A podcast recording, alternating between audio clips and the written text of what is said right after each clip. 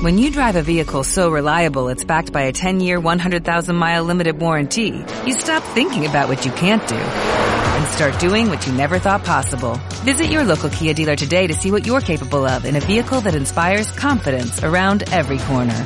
Kia, movement that inspires. Call 800-3334-KIA for details. Always drive safely. Limited inventory available. Warranties include 10-year 100,000-mile powertrain and 5-year 60,000-mile basic. Warranties are limited. See retailer for details.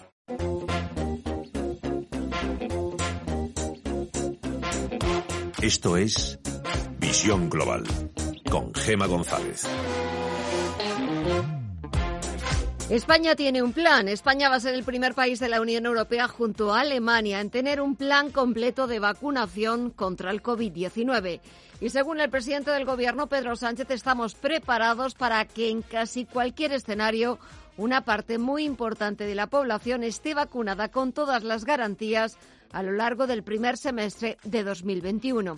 Un asunto que llevará al Consejo de Ministros del próximo martes, al igual que un nuevo paquete de ayudas a la hostelería que lleva meses reclamando acciones por parte del Gobierno central y de gobiernos autonómicos. Mientras tanto, echamos un vistazo a lo que está pasando al otro lado del Atlántico. Miramos a Wall Street, donde los inversores se han encontrado este viernes con un nuevo frente, con un nuevo problema. Son esas discrepancias entre el Tesoro estadounidense y la Reserva Federal. Echamos un vistazo a las pantallas. Tenemos al promedio industrial Dow Jones, que retrocede algo más de medio punto porcentual en los 29.319 puntos. El SP500 baja un 0,32% en los 3.570 puntos y las caídas son mucho más tímidas para el Nasdaq 100 que baja un 0,06% hasta los 11.978 puntos. El que se ha dado la vuelta y está recuperando tímidas posiciones es el Nasdaq Composite que suma un 0,07% hasta los 11.913 puntos. JP Morgan Chase ha sido el primer banco de Wall Street que anticipa una contracción de la economía estadounidense a principios de 2021 por la falta de estímulos. Y esta semana Jamie Dimon también fue muy duro con los legisladores en el Congreso y ahora encima viene ese rifirrafe entre el Tesoro estadounidense y la Reserva Federal. Y en cuanto a valores hay que hablar de Pfizer, del gigante farmacéutico pide autorización de urgencia en Estados Unidos para empezar a vacunar en diciembre. Está sumando un 1,63%. Echamos también un vistazo al resto de bolsas latinoamericanas. Alma Navarro, muy buenas noches. Buenas noches. En general, predominio de las subidas. Las lidera el Merval argentino, gana un 1,2% y marca 51.554 puntos. El IPSA chileno arriba un 0,6%, 4.054 puntos. Y en el caso del IPC mexicano, las subidas son más tímidas, está ganando un 0,2% y se aproxima a los 42.000 puntos, 41.964. La nota discordante la pone ahora mismo el Bovespa brasileño, cae un 0,6 y marca 106.003 puntos. Y en el mercado de divisas tenemos al euro que se afianza por encima de los 1,18 dólares y la libra, la divisa británica, también se cambia por encima de los 1,32 dólares. Y en el mercado de materias primas tenemos al barril de referencia en Europa, al tipo Bren, que suma un 1,8% y recupera los 45 dólares. El futuro del West Texas, el de referencia en Estados Unidos, suma también un 1,17% y se cambia a 42,39 dólares. Nos falta por echar un vistazo a la onza de oro que recupera posiciones. Está sumando algo más de medio punto porcentual y se cambia por 1.872 dólares. Y también echamos un vistazo al comportamiento de las principales criptomonedas. Subidas generalizadas. En el caso del Bitcoin, la principal criptomoneda está ganando un 3,7% y se cambia a 18.649 puntos. El Ethereum gana casi un 7% y se cambia a 510, importante subida. Y en el caso del Ripple está ganando también un 6,2% y ya se cambia a 0,32 centavos. Pues así están los mercados, es el tiempo real y ahora toca buscar el análisis. El análisis del día con visión global.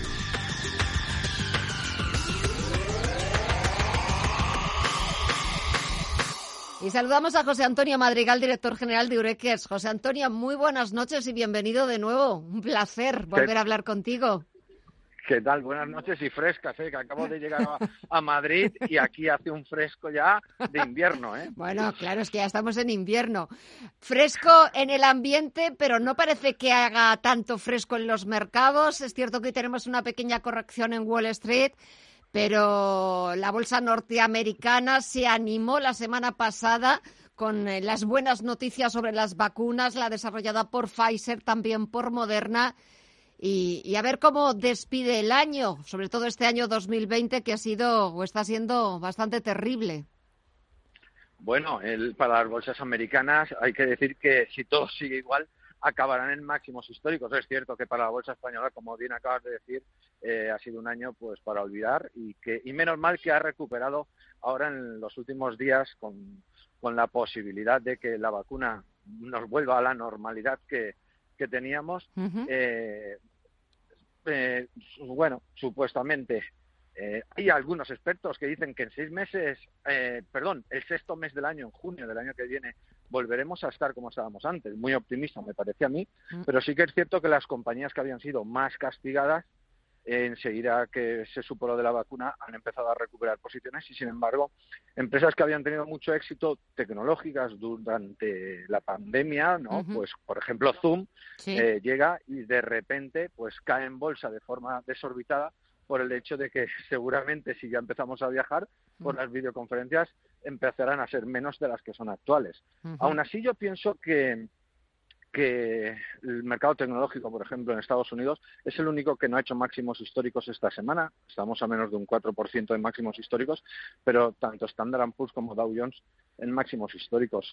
Quiere esto decir la fortaleza del mercado americano. Es decir, daba igual, ahora se ha visto que daba igual que fuera Trump el que fuera a ganar o no, eh, porque los resultados de las compañías están ahí y, están siendo realmente excelentes. El caso por ejemplo, de, de, todo lo que tenga que ver con cosas eléctricas, ¿no? Eh, bien sean coches, bien sean monopatines, bien sean motos, ¿no? Eh, todo esto está en el principio de, de, lo que puede ser una década o, por qué no, más de acciones que van a estar subiendo, subiendo y subiendo. Lo hemos visto con Tesla desde el año 2012, pero podríamos volverlo a ver con otras compañías como NIO, por ejemplo, de coches eléctricos China, o podríamos verlo también con Arcimoto, eh, con Solo, son empresas de, de, coches eléctricos, de motos eléctricas, que en los próximos años las vamos a ver subir de la misma manera que hemos visto subir a Tesla, por ejemplo. por lo, tanto, la tecnología no, te iba a preguntar que lo de Tesla es espectacular. Yo creo que ni, ni, ni en sus mejores sueños Elon Musk podía llegar a pensar que iba a convertirse en la segunda mayor fortuna del mundo bueno, hay que entender que él, ya apostó a lo que valdría lo que valdría esta compañía cuando hace tan solo ocho años decíamos todos que era un loco, ¿no? Mm. Bueno, sigue siendo un loco para muchos, pero pero la realidad es que ha hecho un sueño realidad y ha sido convertir a Tesla en la número uno de coches eléctricos a nivel mundial y no solo eso, todo, eh, eh, todo lo que conlleva eh, el Tesla ya no solo eh, eh, lo que todos conocemos como coche eléctrico, como tal. Es toda la tecnología aplicada, es decir, el reconocimiento de peatones, eh, tomas de decisiones, la conducción autónoma, es decir, la cantidad de cosas aparte que lleva un Tesla y que van a ser exportadas, por decirlo así, a otros vehículos con, con, unas características que tienen y que son capaces de sacar de obtener eh, eh, y que todos quieren copiar y todos están dispuestos a pagar, todos los fabricantes de coches hoy en día están dispuestos a pagar por esa tecnología que tienen ellos. Entonces, eh, ¿quién hoy en día, qué empresa de automóviles puede multiplicar por dos su producción? Es decir, producir el año que viene el 100% de, de vehículos que ha producido este año. Bueno, pues esto solo puede hacer Tesla. Es decir, decirle a General Motors que produzca el 10% más de vehículos del año pasado eh, pues posiblemente sería, eh, sería imposible. Sin embargo, Tesla tiene la capacidad de producir coches eh, con un crecimiento exponencial, con cantidad de personas que quieren obtener y quieren tener esos vehículos y con unas listas de espera, bueno, pues que todos sabemos que este año ha hecho que Tesla por primera vez obtenga beneficios, pero después de multiplicar sus acciones de manera desorbitada. O sea, yo es que ahora con el split ya no te puedo decir, pero más o menos creo que ha multiplicado casi, casi por 70 veces mm. en menos, bueno, del 2012 a hoy, estamos hablando de ocho años, multiplicar por 70 veces el dinero ha hecho millonarios a muchos americanos que confiaron en este loco. A, muchos otros locos también, igual de locos que, que Elon Musk. Y ya para terminar, José Antonio, ¿algún consejo, alguna recomendación? Próximas semanas, la semana que viene es el Día de Acción de Gracias en Estados Unidos. Están pidiendo las autoridades sanitarias a los estadounidenses que no viajen que aprovechan siempre ese puente largo eh, para viajar. Viernes Black Friday. Venga, un, un consejo, una recomendación bueno, siempre dicen que cara a final de año eh, eh, tenemos el, el, rally de Navidad o el rally final de año.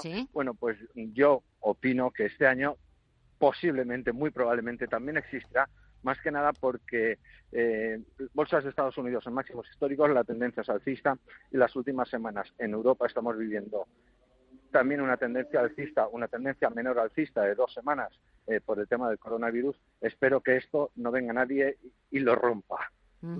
Pues esperemos que, que, no, que no, que no se rompa, que bastante hemos eh, sufrimos este, este 2020, lo que llevamos de año, pero siempre es un verdadero placer volver a reencontrarnos contigo, José Antonio Madrigal, director general de Ureques. Bienvenido de nuevo a Madrid también, que pases un buen fin de semana y hasta el próximo viernes. Un fuerte abrazo.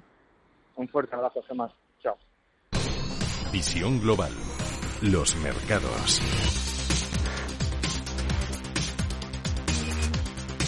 Y de vuelta a las principales bolsas europeas, los parques del viejo continente despiden la semana con avances moderados. En el caso de la bolsa española, el IBEX 35 suma un 0,6% hasta los 7.977 puntos. El selectivo del continuo español vuelve a quedarse a las puertas de los 8.000. Esta ha sido su tercera semana de ganancias. El IBEX 35 se ha revalorizado en estos cinco últimos días un 2,5%. Y este viernes han tirado del selectivo valores cíclicos, como las acereras Acerinos, que subió un 2,6%, ArcelorMittal, que repunta algo más de un punto porcentual, aunque Solaria se ha colado entre, entre los valores más alcistas y ha sido el que más ha sumado, algo más de un 4%, y de los bancos Sabadell, que ha fichado a Citi para una segunda opinión sobre la fusión, despide la sesión con recortes del 1,74%. Y una noticia que acabamos de conocer de última hora es que Standard Poor's rebaja el rating de Telefónica de la operadora española un escalón desde triple B mayúscula a triple B mayúscula menos, con perspectiva estable debido al impacto que han tenido en sus cuentas la pandemia y también la evolución de los tipos de cambio de divisas en América Latina. Y Prisa desestima la oferta de Blas Herrero por sus activos de prensa y de radio. La oferta tenía pocos visos de prosperar ya que varios accionistas habían declarado que la valoración que hacía el empresario asturiano de unos 150 a 200 millones de euros estaba muy por debajo del precio de mercado. Las primeras valoraciones de los analistas implican que los medios de Prisa estarían valorados en 282 millones de euros según los expertos de Banco Sabadell que calificaban la oferta como muy baja.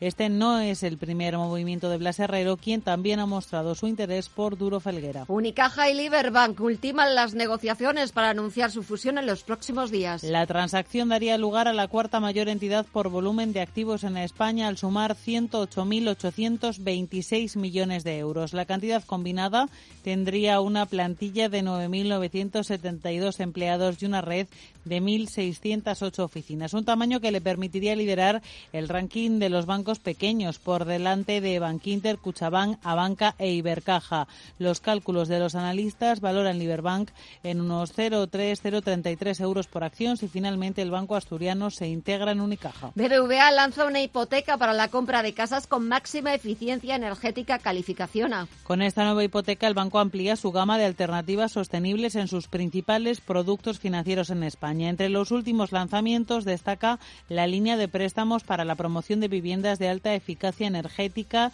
el préstamo coche ecológico o la primera tarjeta de plástico reciclado en España.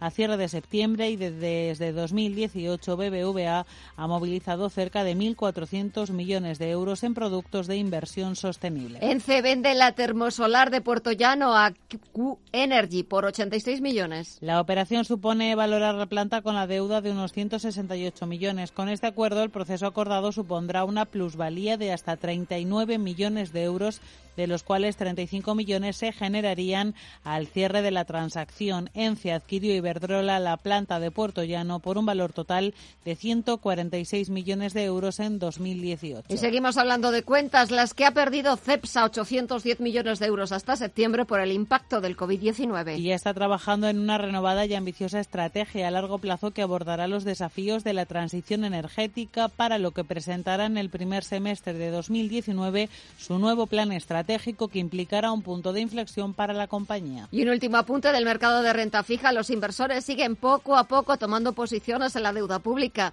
La rentabilidad del bono español a 10 años ha llegado a caer por debajo del 0,07%, con la prima de riesgo algo por encima de los 60 puntos básicos.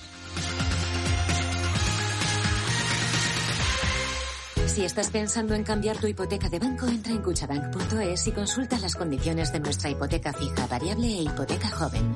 Cuchabank, tu nuevo banco.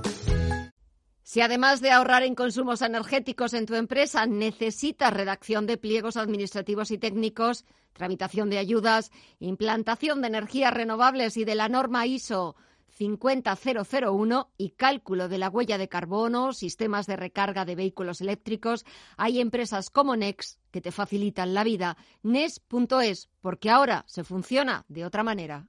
¿Inviertes en bolsa? Con XTB puedes comprar acciones y ETFs con cero comisiones. Has oído bien. Cero comisiones hasta 100.000 euros al mes. Abre tu cuenta en 15 minutos y 100% online. Infórmate en xtb.es. Riesgo 6 de 6. Este número es indicativo del riesgo del producto, siendo 1 indicativo del menor riesgo y 6 del mayor riesgo. Información internacional. CaixaBank patrocina este espacio.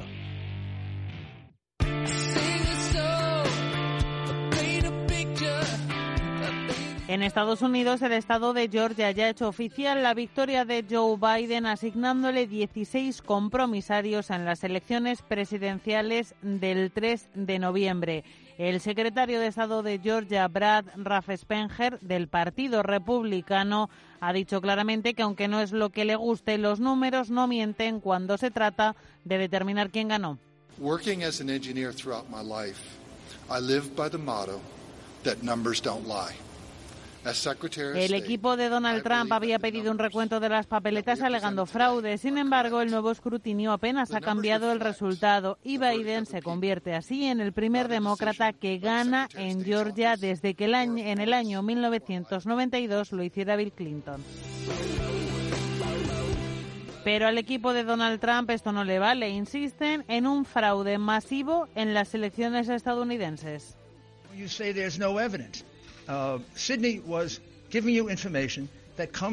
Nos vamos a convertir en Venezuela. No podemos permitírselo a estos delincuentes porque es lo que son. Son palabras anoche de Rudy Giuliani, el exalcalde de Nueva York y abogado personal de Donald Trump. Ha sido el encargado de defender esta estrategia delante de los medios, de asegurar que tiene evidencias para afirmar lo que dice pero los focos le jugaron una mala pasada durante la comparecencia porque no paraba de sudar. 200% of the registered voters in a district vote. What does that mean? Todo apunta a que Donald Trump no se va a dar por vencido y ahora lo que hace simplemente es cambiar de estrategia. Sabe que sus demandas en los tribunales no van a ninguna parte, ya que de las 30 que ha interpuesto, 19 han sido ya desestimadas.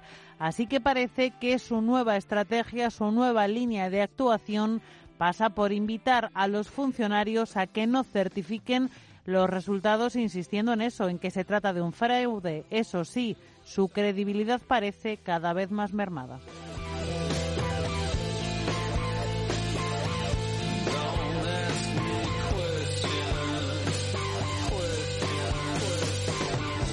CaixaBank ha patrocinado este espacio. Contigo aprendí. En estos meses hemos aprendido muchas cosas, pero la más importante es que queremos seguir estando contigo. Y en CaixaBank, estar contigo significa que estés protegido con MyBox para que puedas dormir tranquilo. Infórmate en caixabank.es. CaixaBank. Escuchar, hablar, hacer. ¿Te ha traído un jamón? Un jamón no. Un jamón legado ibérico de El Pozo. Delicioso. Intenso un jamón de veteado y brillo generoso con matices a frutos secos. Este sí que sabe.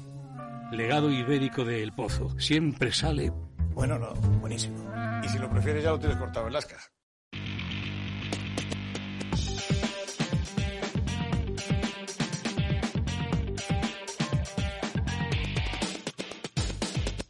Echamos un vistazo a la prensa internacional cuando pasan 24 minutos de las 9 de la noche, una hora menos en la comunidad canaria, y empezamos en el Reino Unido. Allí The Times cuenta que el bloqueo está funcionando, según reconoce el secretario de Salud, Matt Hancock. Los casos han dejado de aumentar y hay señales prometedoras, dice Hancock, de que las medidas para controlar el virus están funcionando, al igual que las vacunas.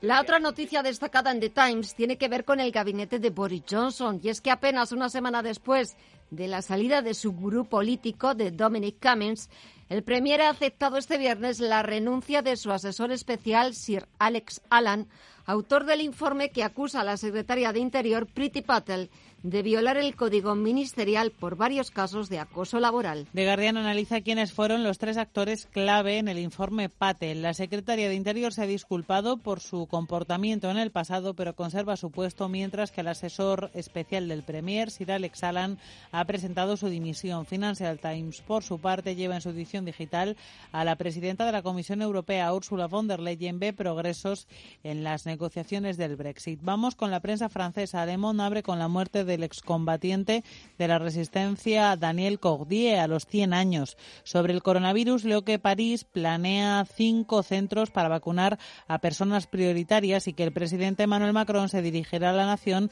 el próximo martes a las 8 de la tarde. Le Figaro también lleva en portada la muerte de Daniel Cordier, que después de la, de la Segunda Guerra Mundial se convirtió en marchante de arte, crítico, coleccionista y organizador de exposiciones. Le Secó, por su parte, intenta desvelar qué dirá Macron el próximo martes.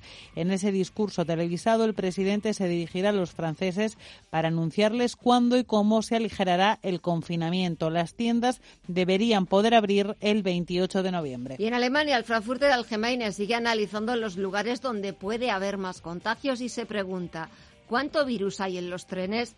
Muchas personas tienen miedo de infectarse en el transporte público y evitan los autobuses y los trenes. El Gobierno federal ha encargado un estudio para medir el riesgo.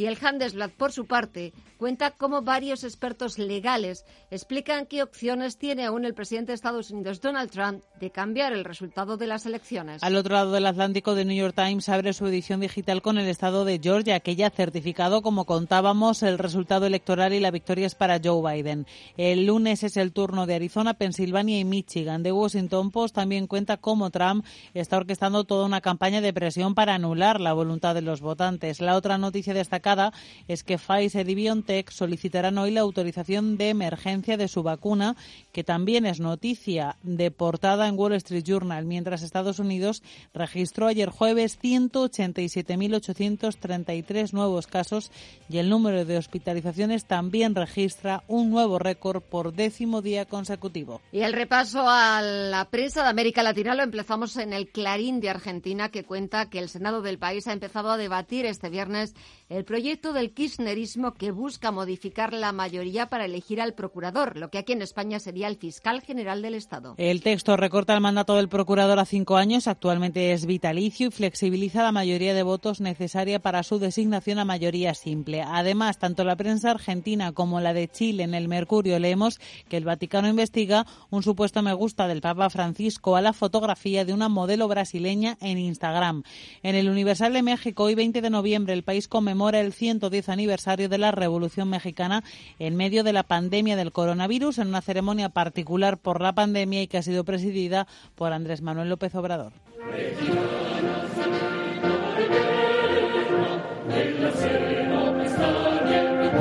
Y terminamos en el Globo de Brasil, que se hace eco de la muerte de un hombre afro-brasileño en un Carrefour de Porto Alegre a manos de los vigilantes de seguridad del supermercado. El hombre se llamaba Joao Alberto, tenía 40 años. Uno de los autores de su muerte, que se ha producido por asfixia, era un policía militar.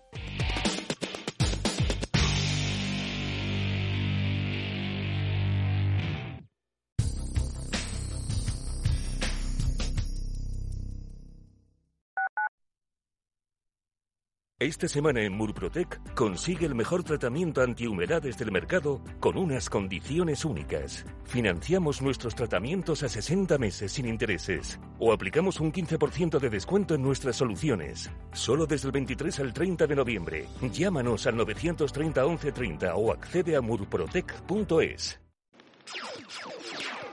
Estoy en cuarentena por COVID, pero me piro. Estoy harto de que me rastreen como un animal. Estoy atrapado. Igual que mi amigo, que también está atrapado. Le contagié al saltarme la cuarentena para irnos de fiesta y ya veremos cuándo sale de la UCI. Comunidad de Madrid. Oliver y Alcázar, especialistas en implantología de carga inmediata, trae a España los implantes corticales, indicados para pacientes con reabsorciones extremas de hueso, sin necesidad de injertos óseos, prótesis definitiva en menos de un mes y al mismo precio que los implantes tradicionales. Confíe en Oliver y Alcázar y vuelva a sonreír. Primera consulta gratuita en el 91 564 6686 o en oliverialcázar.com. Poseemos todos los equipos y garantías de seguridad para nuestros pacientes frente al COVID-19. En la clase de Matilda enseñan lo que ocurre si tiramos toallitas húmedas por el váter. Aunque las toallitas sean biodegradables, tardan tanto en deshacerse que atascan las tuberías y dañan nuestro medio ambiente. Por eso las toallitas a la papelera. Súmate al reto del agua. Canal de Isabel II. Si te encuentras con situaciones de violencia hacia las mujeres, Da un paso al frente. Sé valiente. Y si eres hombre, hazlo. Si eres hombre, implícate y no permitas, toleres ni justifiques la violencia de género. Porque contigo somos iguales.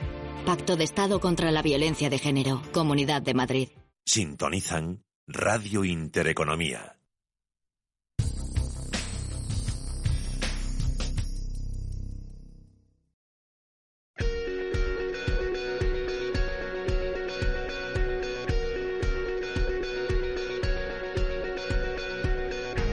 Visión Global, un programa para ganar. Orlando se convierte en patrocinador oficial de Gastronomics, un proyecto solidario de formación culinaria que tiene como objetivo formar a jóvenes en riesgo de exclusión en el mundo de la cocina y restauración. Gracias a la aportación de Orlando y al resto de patrocinadores, casi 50 estudiantes van a poder participar en la sexta edición de Gastronomis, que precisamente arranca este fin de semana. Vamos a conocer eh, más detalles de esta convocatoria y del compromiso de Orlando, saludando a Elisenda Pícola, que es la directora de marketing de Orlando. Elisenda, muy buenas noches. Muy buenas noches. Bueno, ¿cuál es el compromiso de Orlando en esta iniciativa para ayudar a jóvenes eh, pues en situación de exclusión social a que se sientan atraídos por la cocina y por la restauración? Pues justo como bien decías, ¿no? En nuestro caso en Orlando, nuestro compromiso siempre es estar cerca de la sociedad y siempre para nosotros el objetivo es trabajar muy cerca de la alimentación para asegurar, ¿no? que todas aquellas personas que tienen dificultades tanto para acceder a la alimentación como ayudas que nosotros podamos hacer para colaborar y con iniciativas relacionadas con el mundo de la, de la alimentación, estar siempre, siempre cerca de estas iniciativas. Y, por ejemplo, un ejemplo, como tú bien decías, es la iniciativa que arrancamos ahora con Gastronomics, precisamente para poder ayudar a 50 jóvenes de España que puedan encontrar trabajo y cómo mejor si no que poder formarse como chefs para poder trabajar en un restaurante en el día, el día de mañana. La sexta edición de Gastronomics arranca este fin de semana, pero cuéntanos cuáles van a ser los momentos clave, porque he leído ya, adelanto un poco, que va a haber una masterclass por parte de, Iván Saez, que es chef de los restaurantes La Tajada y Desencaja y además embajador de Orlando. Pero seguro que hay más sorpresas. A ver, cuéntanos. Totalmente. De hecho, al final todo el curso de formación que hacemos con Gastronomics se realiza durante varias semanas con distintas clases magistrales y que los participantes pueden ir haciendo para aprender pues distintas ideas de, de, de, creatividad, de salud. Hay mucho impacto también este año en toda la parte de sostenibilidad porque para nosotros también desde Orlando ¿no? el compromiso con asegurar que trabajamos siempre para un mundo mejor es importante y de la mano de Gastronomics la parte sostenible va a jugar también un rol importante. Como decíamos, creatividad, distintas clases, distintas técnicas y siempre de la mano de personas, de chefs que son reconocidos en el sector. Como bien decías, Iván Sáez, que es precisamente el embajador de Orlando, estará dando también una masterclass durante el curso de formación, pero no solo Iván, vamos a tener también muchas otras personas reconocidas y con credenciales en el sector de la gastronomía, pues que van a ayudar a todos estos jóvenes a ayudar en nuevas técnicas para el día de mañana poder aplicarlas en el mundo de la restauración.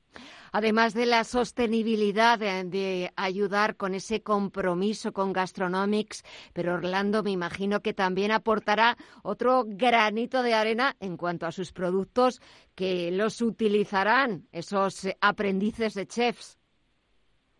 Totalmente. La verdad que, que, veo que has ido descubriendo detalles porque es, es cierto que también en, todas las recetas, todo lo que nosotros trabajemos, todos los productos también nosotros los ofrecemos al curso precisamente para también aportar ¿no? toda la parte de, producto Orlando que al final dentro de lo que es tomate frito es, un icono ¿no? de, de, todo lo que es la cocina española que creo que muchos de nosotros no casi reconocemos el sabor solo de probar la receta Orlando y por eso también pensábamos que era importante no solo formar parte y ayudar a poner en marcha el curso.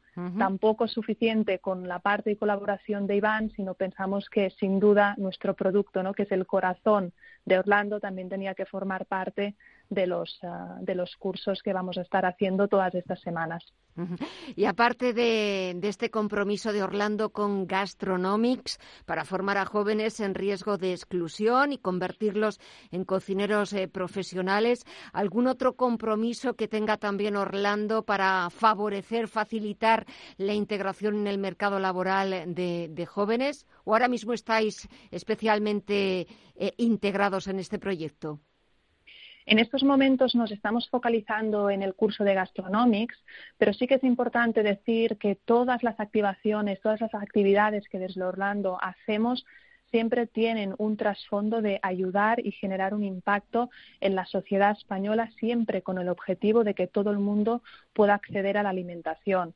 De hecho, por ejemplo, en Gastronomics es la actividad que estamos haciendo en estos momentos, pero en todo lo que llevamos de año, por ejemplo, hemos donado más de 40.000 kilos de producto a distintas organizaciones de, sin ánimo de lucro, que eso no cuando lo traduces a raciones de, alimentos, estamos hablando prácticamente de unos 400, unas 400.000 raciones a lo largo del año.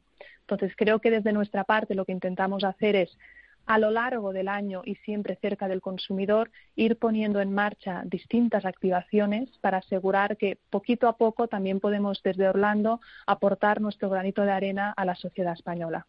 Pues Elisenda Pícola, directora de marketing de Orlando, desde aquí daros las gracias por ese esfuerzo, ese compromiso con eh, jóvenes eh, talentos, con jóvenes eh, pues en riesgo de exclusión social que a través de Orlando, a través de Gastronomic pueden encontrar una salida profesional y una salida enriquecedora como es el mundo de la hostelería, de la restauración. Mañana comienza esa sexta edición de Gastronomic y casi 50 estudiantes van a poder participar y tener la suerte de recibir clases magistrales y sobre todo de intentar conseguir un futuro profesional. Elisenda, daros las gracias, que, que vaya muy bien el curso y hasta otra próxima ocasión. Un fuerte abrazo. Un abrazo y muchísimas gracias a vosotros por la oportunidad de poder explicar también la iniciativa Gastronomics.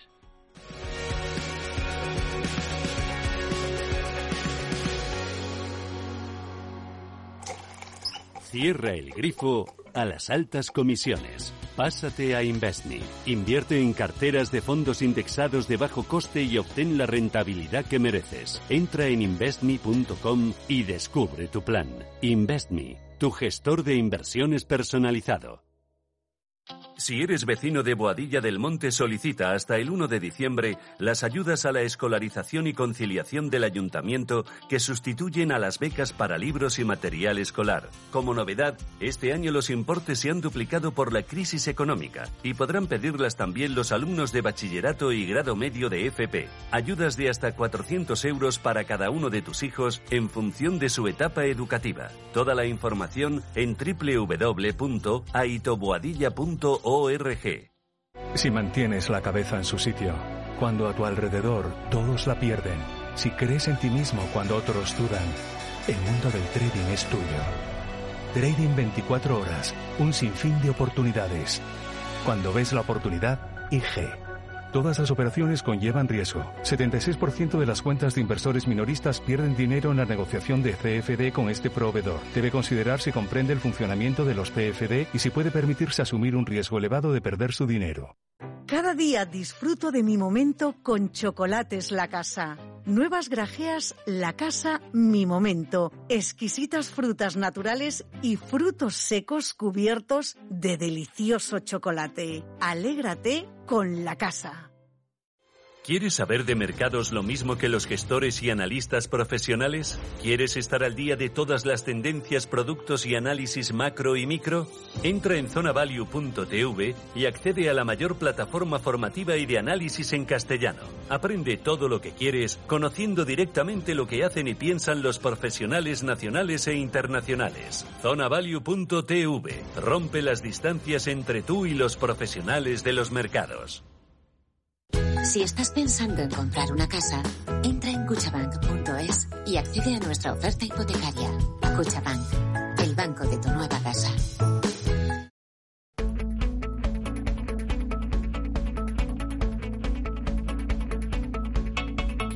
En Visión Global, Agenda Cultural. Tiempo de mirar a los planes del fin de semana que vamos a empezar en las salas de cine. Ha llegado el momento de reconocer nuestra derrota. ¿Y qué propone usted, Mariscal? Debemos entendernos con Alemania. Señor presidente, no permita que los alemanes entren en París sin la menor oposición. Usted sabe que luchamos y que perdemos. En el lenguaje militar esto es una deserción. No se lo tolero, De Gaulle. Hagamos lo que hagamos, esta guerra será mundial. Prosigamos los combates en otras Uno partes. de los estrenos más destacados de esta semana es De Gaulle, obra sobre la vida del general francés situada en París. En junio de 1940, el matrimonio de Gaulle intenta hacer frente al colapso militar y político de Francia. Charles de Gaulle pone rumbo a Londres, mientras que su mujer Yvonne parte hacia el exilio con sus tres hijos.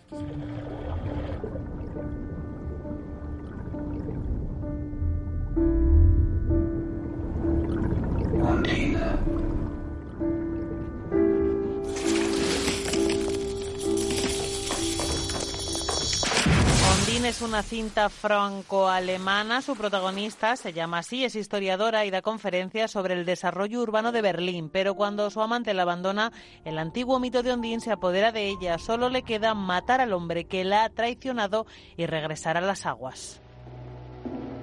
Mank. Soy Orson Welles. Sí, claro que sí. Es hora de que hablemos. ¿Qué es lo que decís los escritores? Escribe de lo que sabes. Hola a todos. Está usted en su casa, señor Mankiewicz. ¿O puedo llamarle Herman? Por favor, llámame Mank.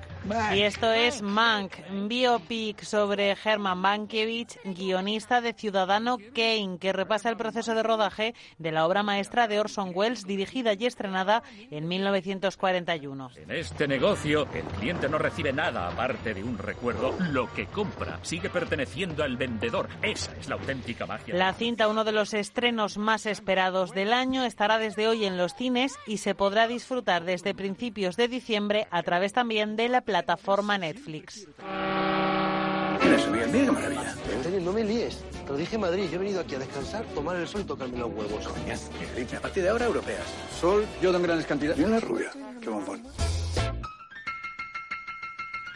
Y terminamos el repaso a la cartelera con una cinta española que se titula Los Europeos, bajo la dirección de Fernando Sánchez y protagonizada por Raúl Arevalo y Juan Diego Boto.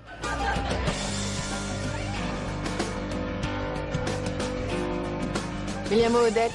A Miguel. Miguel. ¿Bailamos? España a finales de los años 50, Miguel y Antonio son dos solteros treintañeros que viajan a Ibiza atraídos por el mito sexual de las turistas europeas y la ilusión de libertad. Pero en la isla nada se da como ellos esperaban. Demasiado tiempo he pasado sin mirar, demasiado tiempo en la oscuridad. ¿Qué será? Hoy he descubierto ya algo nuevo en mí. Además de cine, este fin de semana empieza la décima edición de Tapapiés, la feria de las tapas del barrio madrileño de Lavapiés, en la que van a participar 23 bares y restaurantes. Una, dos y tres, una, dos y tres. Lo que usted no quiera para el rastro es una, dos y tres, una, dos y tres. Lo que usted no quiera para el rastro es. Esto es el rastro, señores, vengan y anímense, que aquí estamos nosotros, somos Papá Noel. Y seguimos en Madrid porque este domingo vuelve uno de los símbolos más tradicionales de la capital. El rastro reabre tras más de ocho meses de ausencia, de cierre por el coronavirus, con limitación de aforo y con menos puestos que tradicionalmente, pero lo importante es que el rastro vuelve. Una, dos y tres, lo que usted no quiera para el rastro es. Se Y nos vamos hasta Sevilla, hasta el Festival Monkey Week, que este fin de semana está celebrando su edición número 12. Esta feria de la industria musical lo hace, eso sí, de forma completamente digital, pero siempre con la misma esencia.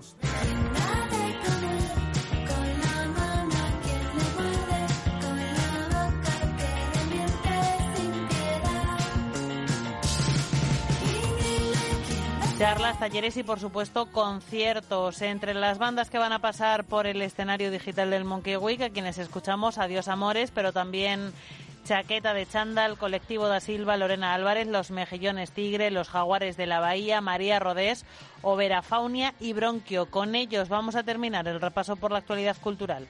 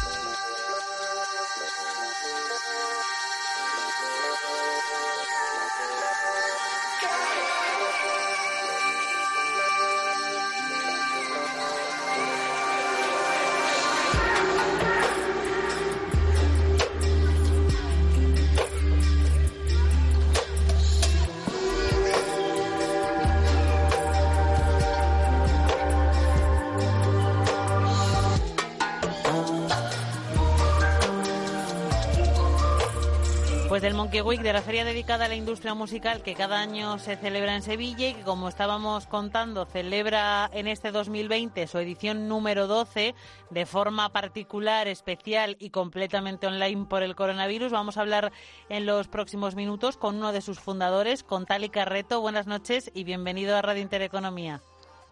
Hola, ¿qué tal, Alma?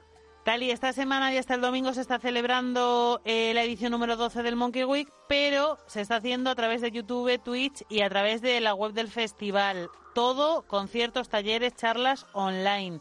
¿Cómo está siendo esta edición tan particular? Ah, pues bueno, está siendo por un lado una locura, porque es algo nuevo para nosotros, a pesar, fíjate, ¿no? De, como tú has dicho, este es eh, la duodécima edición y, y ahora parece que empezamos desde cero en algo totalmente nuevo. Pero también muy ilusionados porque la acogida está siendo muy, muy buena y la verdad es que está saliendo todo bastante bien, con lo cual estamos muy, muy contentos. Pero es un pifostio, ¿eh? brutal tener que trasladar todo eh, al mundo online y, claro, traducirlo, porque hay cosas que funcionan de manera física y no funcionan en el mundo online. Efectivamente, como decías, es aprender mmm, de cero por completo, porque la mayoría de festivales han optado este año por cancelarse, por aplazar su edición al año que viene. Vosotros, como no sois un festival como tal, sino que sois una feria profesional, habéis decidido por, os habéis decidido por este formato, pero me imagino que la decisión no ha estado clara en todo momento, ¿no? O sea, esto habrá sido un proceso hasta llegar a donde estamos hoy. Ha sido un proceso, un proceso arduo, ¿eh? porque fíjate, eh, esta última versión del festival es la versión número 19, si no me equivoco. ha habido hasta 18 anteriores en la que hemos ido cambiando, eh, adaptándonos también a cada normativa que aparecía, como sabéis, durante todo este año, no sé ya cuántos decretos, eh, nuevos decretos, restricciones hemos tenido. Entonces, bueno, hemos ido intentando adaptarnos en todo momento. Entonces, había momentos en los que tirábamos hacia una edición online, pero con parte presencial, otras en las que la parte presencial parecía que iba a ser mayor y la parte online iba a ser un poco más residual, eh, otras en las que nos íbamos directamente a por una parte presencial, simplemente todo el festival presencial, pero con aforos muy reducidos y tal, pero nada, al final pensamos que esta ha sido la solución no solo más oportuna, ¿no? sino también la más responsable y la más coherente con el momento en el que vivimos. Y como tú bien has dicho también, al ser una feria, eh, nosotros también tenemos que seguir abriendo esa ventana. El Monkey al fin y al cabo es un escaparate de talento, es un escaparate de nuevas tendencias musicales, de nuevos artistas, es una plataforma y también tiene ese punto de encuentro y esto claro te lo permite. Hoy por ejemplo tenemos a Enrique Bumburi con nosotros y, sería muy complicado conseguir que Bumburi llegara a una entrevista presencial del Monkey porque siempre está de giras, siempre pues gracias a, esta plataforma online sí que podemos tenerlo. Entonces, bueno, todo, todo momento de crisis tiene también su momento de creatividad, creo yo. Efectivamente, y su momento de, de, de, tener ciertas ventajas que el formato tradicional, pues a lo mejor no tiene. Este año, en lugar de tener un escenario en cada rincón de la Alameda de Sevilla, que para quien no lo sepa es el centro neurálgico del Festival Monkey Week, todo se ha concentrado en un sitio. Es la Sala X, una de las más míticas de, de la ciudad, sobre todo para este mundo de la música emergente. ¿Qué podemos ver si nos acercamos al Monkey Week a través de la sala X ahora mismo en YouTube? ¿Qué hay? Pues podéis ver un sinfín impresionante de, de artistas. O sea, tenemos casi un centenar de artistas llegados de 15 países diferentes. Hemos estado grabando previamente a muchísimos de estos artistas, otros nos han enviado su vídeo, porque evidentemente no podíamos ir a grabar, por ejemplo, a Karpov Kasparov a Rumanía, tal como están las cosas. pero, pero tenemos como siempre una armada de talento nuevo, tenemos a Rebe, tenemos La Sole, tenemos grupos como Los Mejillones Tigre, como Romero Martín, Adiós Amores, luego también hay veteranos, está Joaquín Pascual, están los Jaguares de la Bahía, ¿no? Paco López compañía, eh, tenemos los hermanos Dalton que vuelven este año con un disco, eh, luego tenemos personalidades ya muy arraigadas en la escena, como puede ser María Rodés, puede ser el propio Raúl Cantizano. Tenemos incluso un espectáculo creado para la ocasión de flamenco, en el que hemos unido distintas parejas creativas, como pueden ser Rosario la Tremendita con Mopa. Eh, la verdad es que hay, como siempre en el Monkey, un caudal brutal de música, pero hemos querido adresar todo eso y la parte profesional, todo lo que son conferencias, debates, pues con un montón de secciones bizarras a las que tenemos que agradecer que la verdad es que los artistas se han prestado todos a colaborar y todos hacen tutoriales muy locos, se han dejado enredar en chascarrillos y en bromas mil y hay animaciones, yo creo que es todo también intentamos traducir ese espíritu del monkey que tiene en la parte de por la mañana, más profesional, más serio, más vinculado al negocio y a la industria, y a partir de las 5 de la tarde intentar trasladar también ese espíritu gamberro que tiene el monkey y que tiene, como tú bien has dicho, de llenar rincones de la ciudad. Pues aquí igual hemos intentado que te pongas delante de la tele y no puedas parar. Qué bueno, te iba a decir que al final sabemos todos que el espíritu monkey lo inunda todo siempre, da igual que sea virtual, que sea en persona, que sea por la mañana o por la tarde, eso está claro. Sí, bueno, hemos intentado. Fíjate que hemos incluso mantenido ciertas cosas que este año van a ser muy complicadas. Todos los años hacemos, por ejemplo, un concierto presencial, eh, nada de online ni virtual, en, el Centro Penitenciario de Sevilla 1, eh, porque también en colaboración con Solidarios, con la ONG, nos gusta siempre acercar la música a sectores más desfavorecidos o que están privados de ella. En este caso, por ejemplo, en el Centro Penitenciario, en ediciones anteriores hemos tenido artistas como El Canijo de Jerez, Rolasco, Rocío Márquez, eh, que van allí, dar un concierto en el salón de actos de, la prisión para los reclusos, para los internos, y este año hemos tenido a Cristian de Moret, que es un joven flamenco que está arrasando, la verdad, y que creo que les ha encantado. Además, tienen la posibilidad luego los propios internos de debatir y entrevistar un poco al artista, ¿no? Y yo creo que se, se palpa ahí un ambiente muy, muy íntimo y muy interesante. Y eso lo hemos conseguido mantener, ¿eh? Qué bien. Sí, sí, también aquí en la sala X pues cada día se acercan uno o dos artistas y tenemos un concierto con ellos que se retransmite en streaming además de todas las piezas grabadas. Eh, aunque toda la emisión y toda la realización con los presentadores aquí, tenemos un set con tres presentadores que van dando paso a todo. Y, em, y luego tenemos conexiones también con, eh, no sé, hemos tenido conexiones con la Terremoto de Alcorcón, con Pantomima Full, eh, con la Día Rusa, eh, tenemos ahora con Maika Makoski, con Julián Villagrán. Eh, yo creo que también es una forma de, de mantener esa instantaneidad, ¿no? También que, que es muy importante en un festival, que es la relación con el público. Entonces, eh, poder conectarte con la casa de alguien y decir, oye, ¿qué estás viendo? ¿Cómo lo ves? ¿Cómo estamos saliendo? ¿Va todo bien? O sea, me parece que es muy interesante. Yo creo que cuando el domingo llegue eh, habréis hecho 25 máster en... en, en realización, en realización y, y programación de televisión. Y la verdad, Y mira estamos que- aprendiendo, estamos aprendiendo de una forma brutal. Eh, tenemos, gracias a Dios, un equipo increíble. ¿eh? Tenemos un equipo impresionante. Eh, está Joaquín Anelli, Dani Llamas, los presentadores que son eh, Joan Vic, Rocío Saiz, Javier Moya, Paco Campano, que se han encargado de hacer toda esa pieza maravillosa de vídeo que te he dicho, no sé, es increíble cómo se está volcando todo el equipo.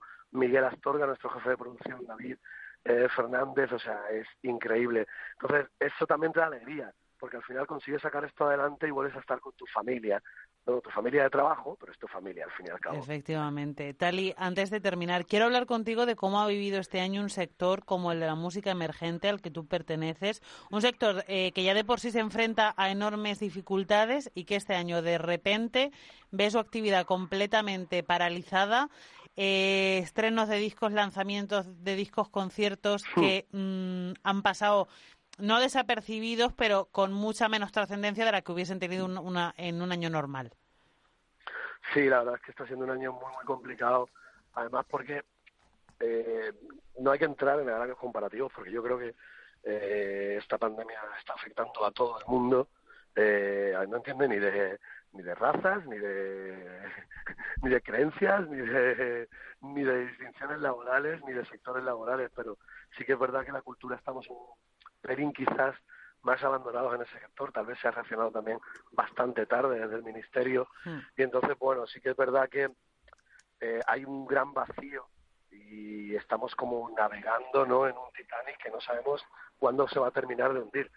Entonces sí que más que más que la imposibilidad de hacer cosas es la mm, incertidumbre. A Claro. no saber cuándo volvamos a volver a poder hacerlas o de qué forma. Eh, fíjate también que se ha puesto muy de moda ese hashtag de cultura segura, pero es un hashtag muy real, es muy real. Hmm. Había un estudio en el que eh, tan solo un 1%, un 1% no quiere decir eso que sea solo un espectáculo, sino No. solo un 1% de todos los espectáculos culturales habían provocado cierto contagio. Entonces, bueno, se demuestra que es precisamente una de los quizás, digamos así decir, como eventos sociales, porque la cultura no deja de ser también un evento social, que, que es menos proclive a los contagios y ha sido porque ha habido un esfuerzo increíble por parte del sector por mantener las cosas de una manera responsable. Entonces, bueno, yo creo que nos merecemos un poquito más atención y un poquito más de empuje por parte de las instituciones. Pero yo creo que saldremos de esto. Que al final la cultura, igual que te estoy diciendo esto, la cultura siempre ha tenido unas proclamas históricas y siempre hemos tenido, siempre hemos aprendido a vivir, ¿no? En ese fino equilibrio entre la prosperidad y la precariedad. Sí, a sobrevivir a Entonces- veces, más que a vivir, pero sí, efectivamente. entonces, bueno, yo creo que, como te he dicho antes, la crisis agudiza también el ingenio y la creatividad. Y si algo le podemos presumir en nuestra industria, precisamente en la cultural, es eso, ¿no? Que siempre encontramos soluciones, siempre encontramos ilusión y sobre todo siempre estamos creando. Entonces, bueno, esperemos que, que podamos darle la vuelta a esta situación, aunque se avecinan meses y meses muy duros. No solo lo que hemos pasado, sí. sino lo que queda todavía por pasar. Sí, sí, sí, sí, estoy, estoy de acuerdo contigo. Yo espero que mi deseo en este momento es que el año que viene, eh, por estas fechas, estemos en Sevilla disfrutando de la edición número 13 del festival, que el número 13 no vaya a traer mala suerte para nada.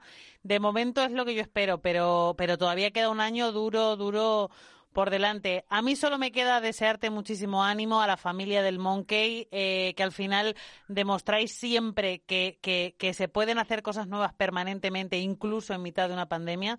Así que que de aquí al domingo vaya todo muy bien y que el año que viene por delante sea lo menos duro posible. Mucho ánimo, Tali. Muchísimas gracias, Alma, y al resto del equipo. La verdad es que es un placer que nos dejáis entrar en vuestra casa y contar un poco esta locura que está siendo este año.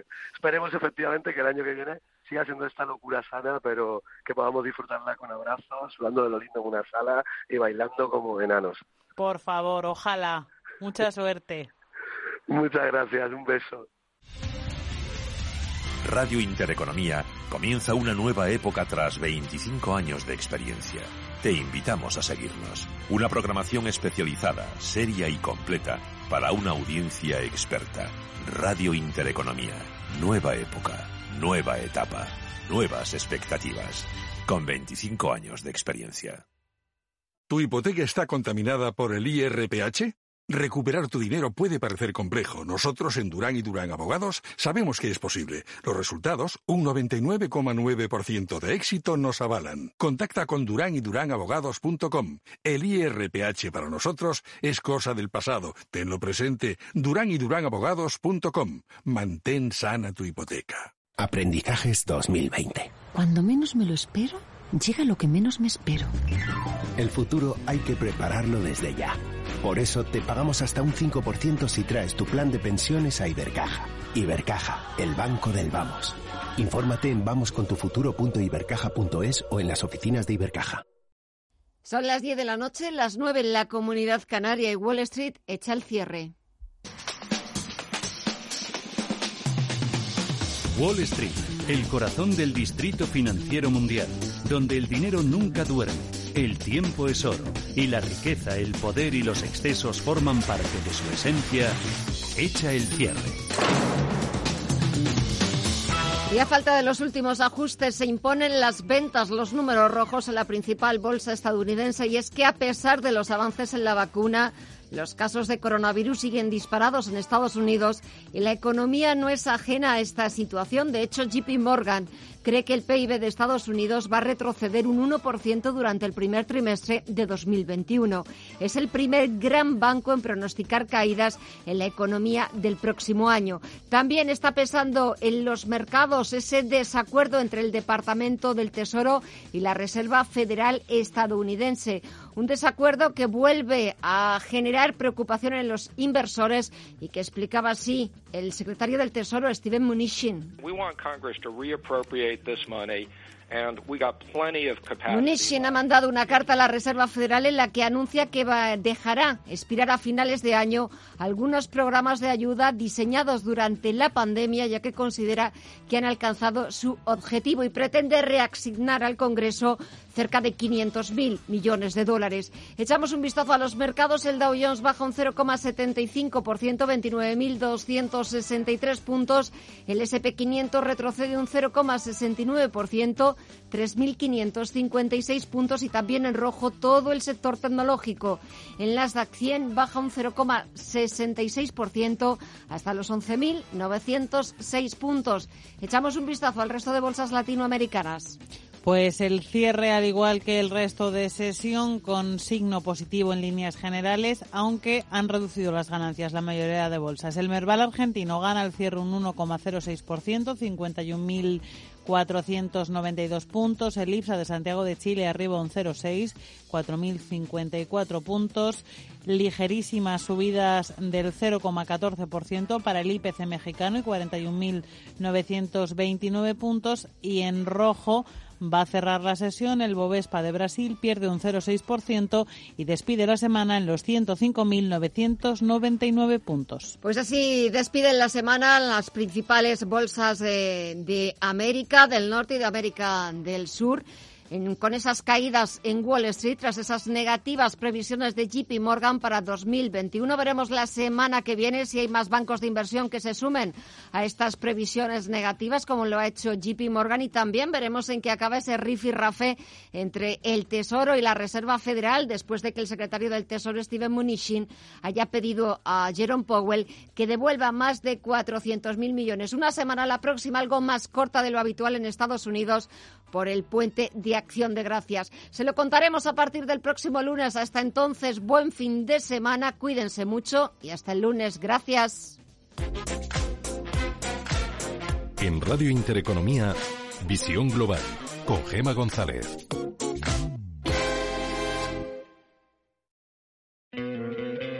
¿No te encantaría tener 100 dólares extra en tu bolsillo? Haz que un experto bilingüe de TurboTax declare tus impuestos para el 31 de marzo y obtén 100 dólares de vuelta al instante. Porque no importa cuáles hayan sido tus logros del año pasado, TurboTax hace que cuenten. Obtén 100 dólares de vuelta y tus impuestos con 100% de precisión. Solo con Intuit TurboTax. Debes declarar para el 31 de marzo. Crédito solo aplicable al costo de la presentación federal con TurboTax Full Service. Oferta sujeta a cambios o cancelación en cualquier momento.